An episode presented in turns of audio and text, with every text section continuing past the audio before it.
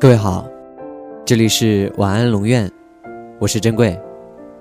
查看故事原文，你可以在微信公众号中搜索“晚安龙院”，每天跟你说晚安。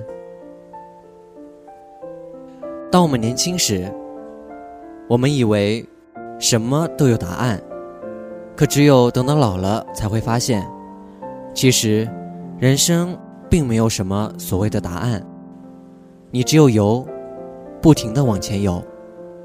你有梦，就必须保护它。那时，我们有梦，关于文学，关于爱情，关于穿越世界的旅行。如今，我们深夜饮酒，杯子碰到一起，都是梦破碎的声音。我知道。梦想总是遥遥无期，它来自内心最隐秘的角落，是你伸手触不可及又隐隐作痒的东西。只是，梦想这么宏伟的东西，怎么就被塞进心里的那个角落了呢？我记得以前每一次说起梦想的时候，我能感受到，它就漂浮在我的头顶。然后像画小人戏似的，一点点从想象中诞生。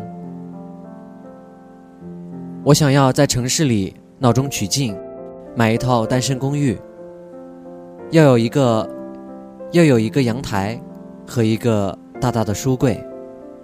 我的厨房要是彩色的，我的你要会笑得很好看。像这样的生活梦想。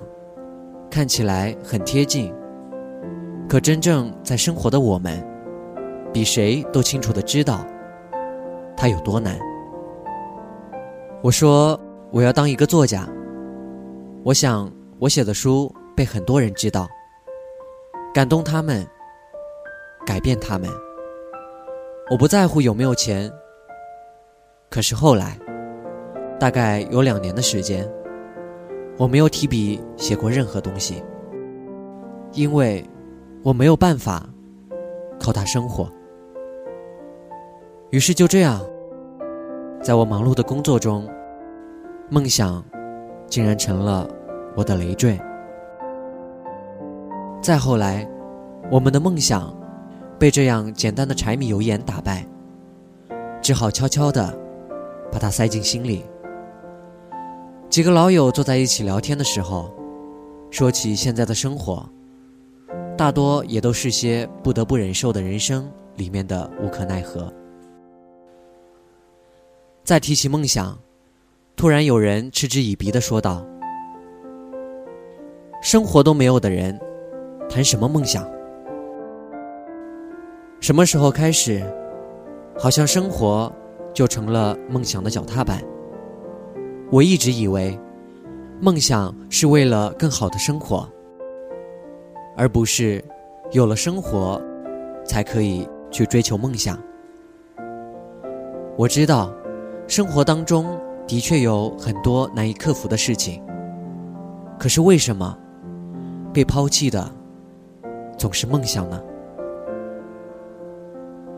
后来，身边的朋友都选择成家立业。选择在生活里挣扎，唯独我，开始一个人只身去寻找我那蠢蠢欲动的梦想。那时候，我学着别人，背着书包去旅行，想去找寻属于自己一个人的自由和梦想。一路到过不少地方，被很多人羡慕，但是。只有我自己知道，我不过是迷了路。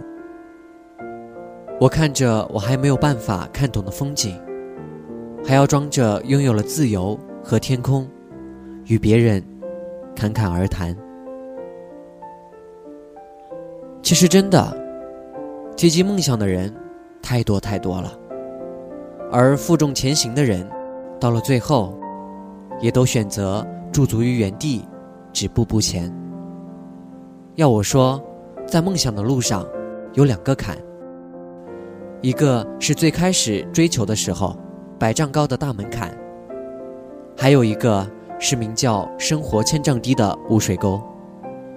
最后，那些实现梦想的人，并不是踩着千万人尸体的，而是踩着尸体旁边那一斧一刀削出来的路。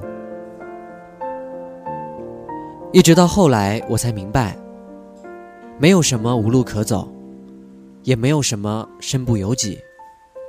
所有的累赘，不过是因为，在你看来，梦想没有生活重要。奥斯卡·王尔德说：“人生有两个悲剧，第一，想得到的得不到；第二是，想得到的。”得到了。其实，提笔写这篇文章的时候，本来是想写一些能够鼓舞士气的关于梦想的文字，可是写到最后才发现，我依旧还是那个没有梦想的我。只是走出了生活，世界就真的变得完全不一样了。即使没有梦想。我也想选择后者，那个悲剧。晚安。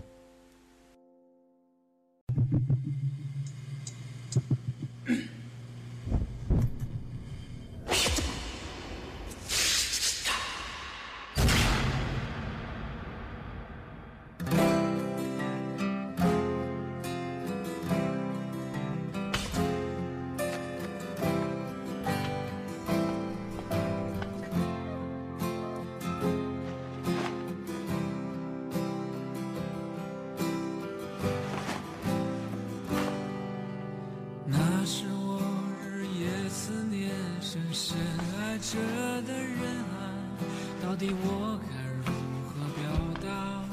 他会接受我吗？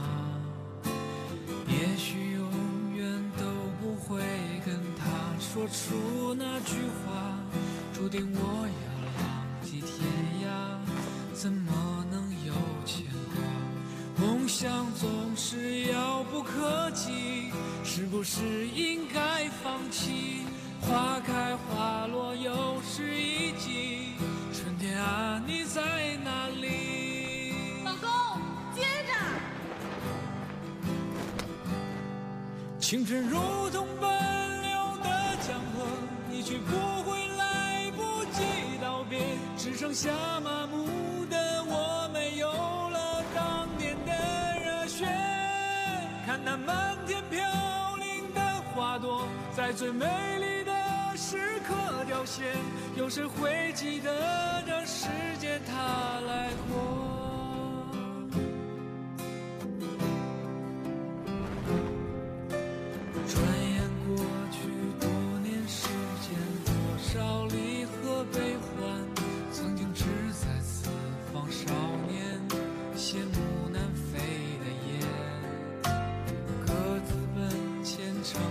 身影，匆匆渐。行渐远，未来在哪里？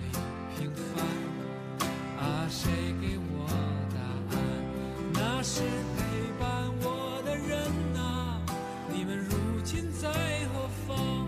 我曾经爱过的人啊，现在是什么模样？